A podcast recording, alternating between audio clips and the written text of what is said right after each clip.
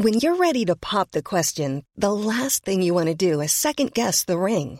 At Bluenile.com, you can design a one of a kind ring with the ease and convenience of shopping online. Choose your diamond and setting. When you find the one, you'll get it delivered right to your door. Go to Bluenile.com and use promo code LISTEN to get $50 off your purchase of $500 or more. That's code LISTEN at Bluenile.com for $50 off your purchase. Bluenile.com code LISTEN. Escuchas. Escuchas un podcast de Dixo. Escuchas. Bien comer, bien comer. Con Fernanda Alvarado. Por Dixo. Dixo. La productora de podcast más importante en habla hispana. Bienvenidos a un podcast más del bien comer. Les saluda Fernanda Alvarado en una emisión más con Lali Tobar en redes sociales. Ella es Laura del Toro, quien hizo un proyecto interesantísimo sobre el picante, sobre el chile. Y ahorita nos va a platicar todo, todo, todo lo que tiene que ver en relación a esta verdura, que yo le digo que es verdura, pero vamos a ver si sí es una verdura. Esta Laura es licenciada en nutrición, egresada de la Universidad de Guadalajara y también tiene una maestría en ciencia del comportamiento con orientación en alimentación y nutrición. Es egresada del Instituto de Investigaciones en Comportamiento Alimentario y Nutrición, también de la Universidad de Guadalajara y tiene un interés particular en la percepción sensorial y en el análisis de los alimentos. Bienvenida, Laura. Muchas gracias, encantada de estar aquí. Pues sí, tengo ya un ratito eh, interesada en todo lo que es este, la parte sensorial de los alimentos, cómo experimentamos la comida, cómo disfrutamos la comida, particularmente estos últimos años, pues en el picante y en el chile, que es tan importante para nuestra población. Y de lo que nos vas a platicar ahorita. Un dato, un dato. Los aztecas y los mayas comían chile con casi todo. Preparaban atole de maíz con chile para curar resfriados, fortalecer el cuerpo y aliviar la depresión.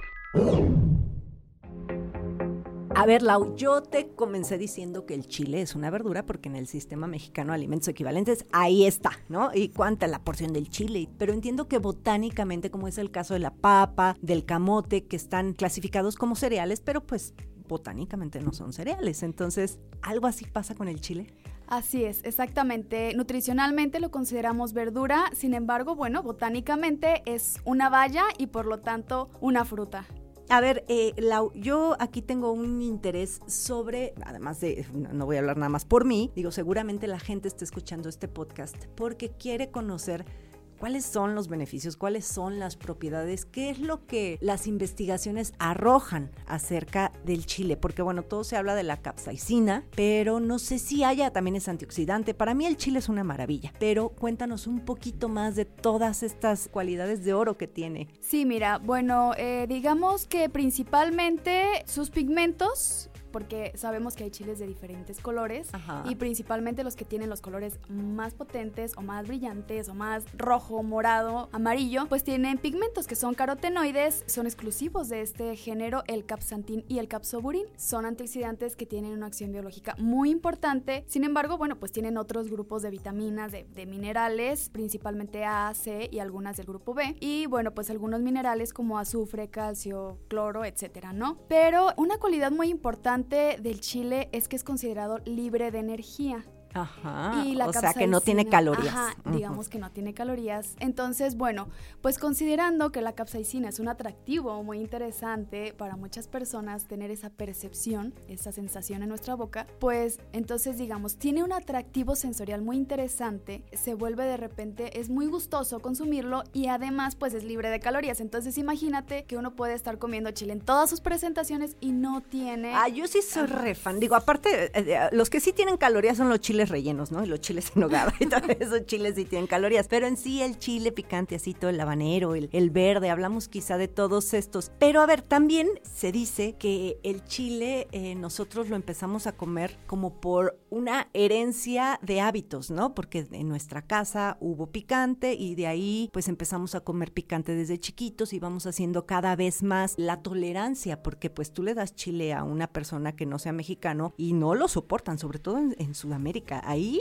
tú pensarías que la dieta se parece un poquito y no, o sea, en Sudamérica no comen chile, en Argentina y en el país Chile, así, el chile es así como, como que les pica muchísimo. Pero cuando tú empiezas a comer más chile, a ver, dime si es cierta esta teoría, de que empiezas como a segregar algo como tipo endorfinas, ¿no? No tal cual son endorfinas, pero tienes un proceso bioquímico que te hace querer comer más y más. Entonces, aunque el chile no tenga calorías, si tú le echas salsita a tus tacos, te va a hacer querer comer más. ¿Será cierto? ¿No? ¿Qué hay de eso? Mira, retomando lo primero que comentamos, el chile es originario de América.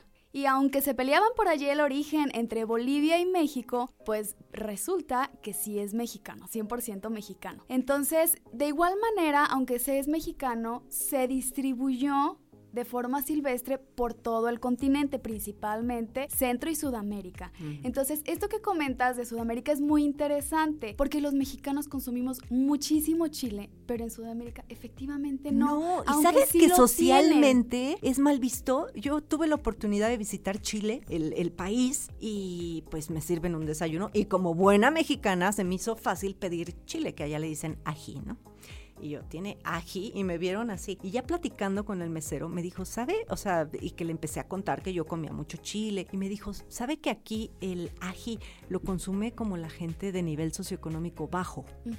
Y eso como que me brincó, dije, ay, o sea, ¿cómo está eso? Sí, y se encuentra de forma silvestre, es decir, ¿qué es lo que hace que una población sí lo consuma y otra población no? Ahora que estamos hablando de Chile, del país de Chile, justamente fui, fue mi estancia de investigación en Chile, en la Universidad de Concepción, en un lugar increíble, haciendo un pequeño paréntesis, que es el Centro de Vida Saludable, ojalá lo puedan visitar en redes sociales. Y bueno, ahí me fui, hice unas pruebas. Precisamente eh, mi interés era conocer ¿Qué tolerancia tiene un mexicano hacia la capsaicina? Bueno, la capsaicina es el compuesto picante que tiene el chile. Entonces, digamos, como esta pregunta que me formulas tú, ¿somos más tolerantes? ¿No somos tan tolerantes? ¿Qué está sucediendo allí? Entonces, decir, bueno, me puse a hacer una revisión. Parece que sí hay una cantidad, un, digamos, un número, digamos, cuántas partes por millón una persona sería capaz de detectar de capsaicina. Y bueno, resulta que tuvieron que venir extranjeros, principalmente eh, de Estados Unidos, a ver qué tal tolerábamos los mexicanos el picante. Entonces dije, bueno, ¿por qué los mexicanos no estamos interesados en conocerlo? Sí. Entonces, bueno, hice unas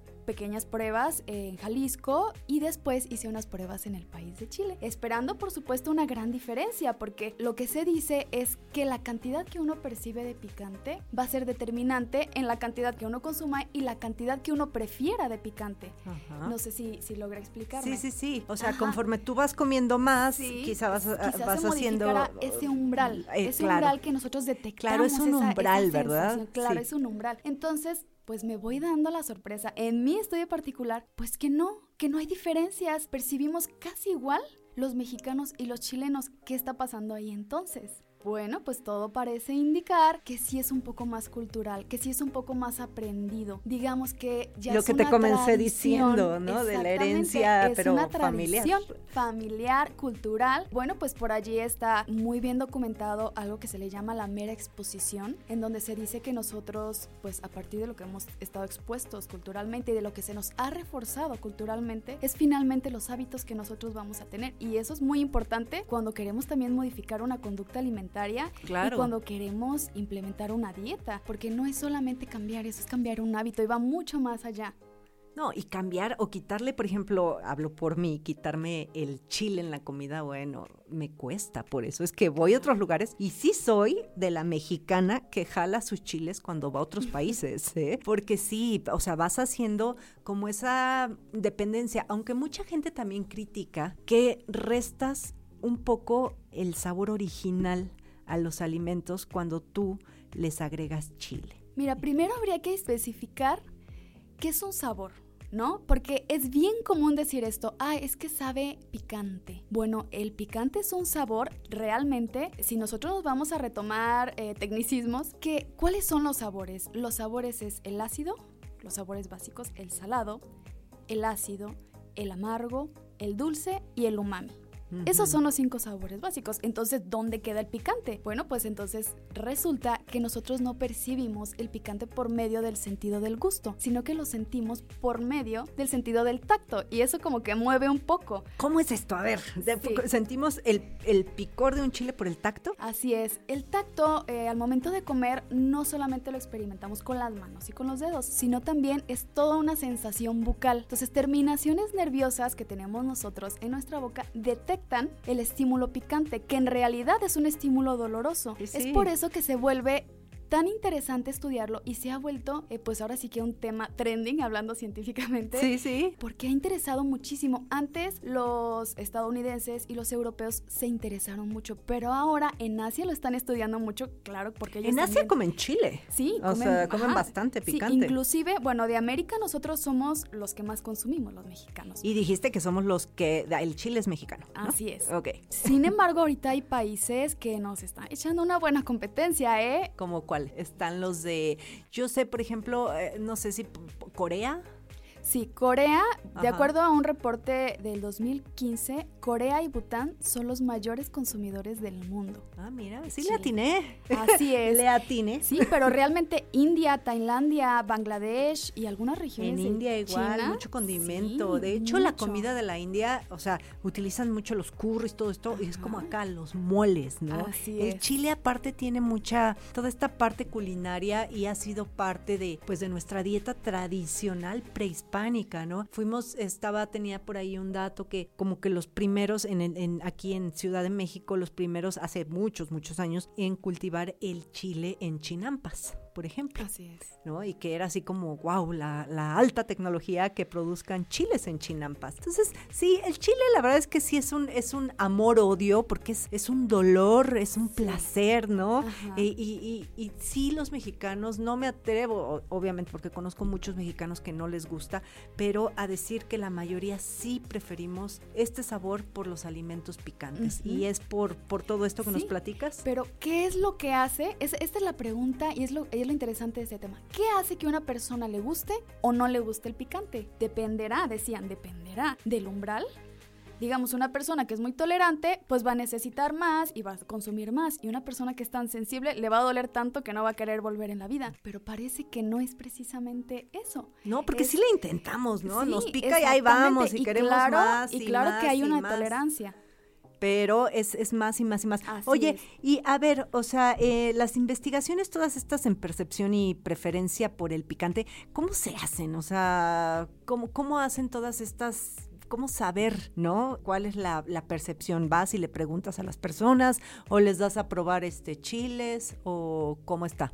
Mira, se dan pequeños estímulos, es estudio psicofísico, entonces les dan pequeños estímulos de picante y se le pregunta a las personas hasta dónde perciben. Mm. Oye, en esto lo percibes, en este no lo percibes y es una manera de ir incrementando el estímulo hasta que la persona lo perciba y ya ahí se podría decir de manera muy general que ese sería su umbral.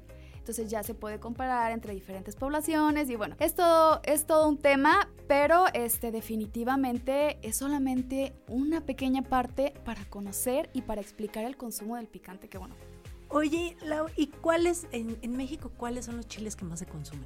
Fíjate que depende de la región. Eso también está eh, muy, muy estudiado. Y de hecho también dentro de México, yo, por ejemplo, mis papás viven en Sinaloa. Y en Sinaloa yo voy y así, te lo juro que casi que me llevo mis chiles desde aquí porque no comen. Y voy a las taquerías de allá, eso sí, buenísimas, los caramelos, las carnitas, todo buenísimo, pero no comen picante. Ajá. Sí, depende de la región. Fíjate que en la Ciudad de México, bueno, de acuerdo a un reporte, en la Ciudad de México se consume más serrano y jalapeño. Ajá. En Yucatán se consume más el habanero, por ejemplo. Y en Puebla, pues el famoso chile poblano, ¿no? Sí, sí. Entonces, también depende de la región del país y de la región del mundo, ¿no? Ya ahorita en Asia se han generado, bueno, genéticamente modificados chiles mucho más picantes de los que encontramos aquí. Oye, sí, estaba viendo en una tabla, porque hay una tabla, ¿no? Que, que te dice cuál es el picor, que ya nos explicaste en un principio que el picor se debe a la capsaicina y, a ver, aquí, mientras más capsaicina tiene más aporte de antioxidantes, ¿no? Más aporte de, vitaminas o, no, necesariamente. La capsaicina es incolora, es insabora, es el puro estímulo picante. Lo puro que nos va a dar es picante. Oye, dicen por ahí, a ver si es cierto, que cuando te enchilas es bueno que no tomes agua, porque es... Eh, como potenciar. Ajá, como potenciar el picor. Pues mira, es una A mí me ha dicho que coma una gotita de aceite. Sí, es que mira, la capsaicina se diluye más, digamos por decirlo así, en grasa que en agua. Sí, entonces sí es un poco, por eso también se dice de repente que la leche es un poco mejor. Pero mira, este instinto, digamos, de tomar agua es porque es un ardor. La sensación que nos produce es una sensación dolorosa de ardor. Entonces lo que sentimos es calor y lo que queremos nosotros es refrescar. refrescarnos. Pero lo que mucha gente a veces hace es tomar el refresco, la gaseosa, eh, frío, en este intento de refrescar un poco, pero sale peor. No sé si te ha pasado que al momento en el que das un trago al refresco parece que se potencializa. Y sucede porque también la sensación del gas en la boca también es una sensación trigeminal. Y, duele horrible. y entra dentro de esta categoría de todas las sensaciones bucales que experimentamos. Entonces es como echarle el doble. La sensación de por sí de la capsaicina y la del gas. Entonces se potencializa un poco. Entonces no, miren, de por sí no deben de tomar refrescos. Pero bueno, si están, escuchan el bien comer y saben que no toman refrescos y tienen su agua mineral y están enchilados, pues se van a enchilar más. Mejor, yo creo que sí yo lo he hecho, la recomendación es una gotita de aceite y un poquito de sal y ya eso como que contrarresta. Ahora, eh, finalmente, Lau, para cerrar, a mí sí me gustaría que los escuchas sepan cuáles son las cualidades nutrimentales. Yo sé que es la verdura, digo, poniendo, poniendo al chile como verdura según la clasificación mexicana, pero eh, que es de los vegetales con mayor aporte de vitamina C. Así es. Y fíjate que, que bueno, hay toda una de todo sí sí sí de, de, de, todos los beneficios no y luego de repente cuando le queremos adornar y poner ahí que un alimento sirve para todo y pues no ah, sabemos que es el estilo de vida pero qué propiedades pudiera tener el chile como tal mira habría que separar el misticismo y la herbolaria de lo que está científicamente comprobado. Pero lo, el misticismo y la herbolaria tiene un tinte muy bonito cultural. Digamos siempre se utilizaba eh, en las antiguas culturas elementos picantes. Este misticismo se encuentra en toda la, herbolaria de diferentes culturas y el picante o las algunas eh, plantas que tienen picante como la canela, como la pimienta, como el jengibre han sido utilizadas en la herbolaria o en, en las medicinas antiguas como la ayurveda de la antigua India y la medicina antigua de China. Entonces, bueno, las culturas mexicanas no se quedan atrás. No, lo que decía el dato, ¿no? Que los, mayas y los aztecas eh, utilizaban en Chile para eh, curar el resfriado. Los mayas preparaban pomadas con ah. con picante, pues, porque ya en la actualidad, ahora retomando un poco la actualidad, sí se ha encontrado que tiene propiedades antiinflamatorias. Entonces no andaban tan perdidos. Y en la cultura moche, que es del antiguo Perú, pues lo relacionaba mucho con la potencia y la virilidad. Se dice que Moctezuma, el gran emperador azteca, tomaba chocolate con chile antes de entrar en su harén. Entonces, mm, claro que hay todo un misticismo por ahí. Con chile.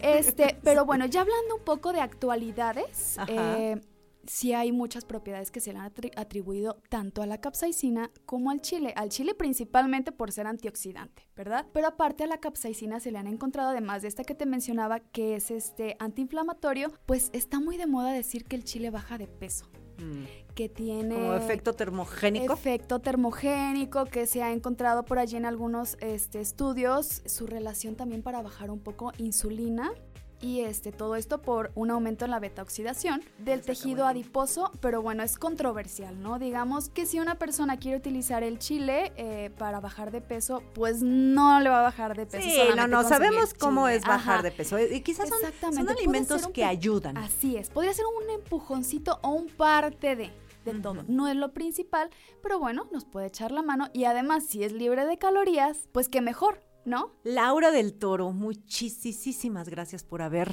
venido. Eh, ella vive en Zapotlán, el Grande, en Jalisco. Aparte en Jalisco se come muy bien las tortas ahogadas con mucho chile, ¿o no? ¿Sí te gustan o no las tortas ahogadas? Sí, me encantan. Y bueno, pues yo vengo de la tierra de la tostada, así que imagínate. Ahí está, qué bueno. Hay que, hay que fomentar el consumo de alimentos mexicanos, ¿verdad? Sí, fíjate que el picante, el chile, se encuentra presente en el 90% de los platillos. Ah, mira, ese es un gran dato. Claro, entonces, pues ahí está. Ya saben que el chile es súper nutritivo. Encuentran a Laura en dónde, en qué redes sociales. Digo, tú y yo nos conocimos en Instagram, pero ¿en qué redes sociales eh, estás? Facebook e Instagram, como Lali Tobar. Ah, ok, Lali Tobar con V. Ajá, Muchísimas gracias por haber compartido esto tan interesante sobre el chile. Eh, yo soy Fernanda Alvarado y me encuentran en Instagram y YouTube como Bien Comer.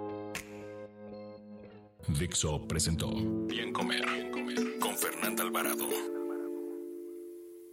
Las opiniones expresadas en este programa no pretenden sustituir en ningún caso la asesoría especializada de un profesional. Tanto las conductoras como Dixo quedan exentos de responsabilidad por la manera en que se utiliza la información aquí proporcionada. Todas las opiniones son a título personal.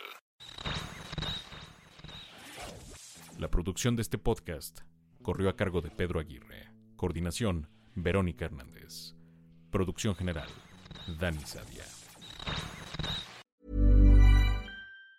Ever catch yourself eating the same flavorless dinner three days in a row? Dreaming of something better? Well, HelloFresh is your guilt-free dream come true, baby. It's me, Kiki Palmer. Let's wake up those taste buds with hot, juicy pecan-crusted chicken or garlic butter shrimp scampi. Mm. Hello Fresh. Stop dreaming of all the delicious possibilities and dig in at HelloFresh.com. Let's get this dinner party started.